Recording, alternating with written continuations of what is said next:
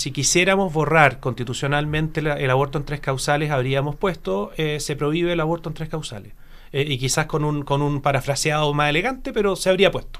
Nosotros lo que creemos es en, dotar, digamos, a la Constitución de una defensa correcta de la vida, que en eso me imagino todos entenderán, que para nosotros es importante y no hacemos distinciones por el hecho del nacimiento de una persona en cuanto al estándar de protección que tiene que tener ese niño desde la concepción en adelante.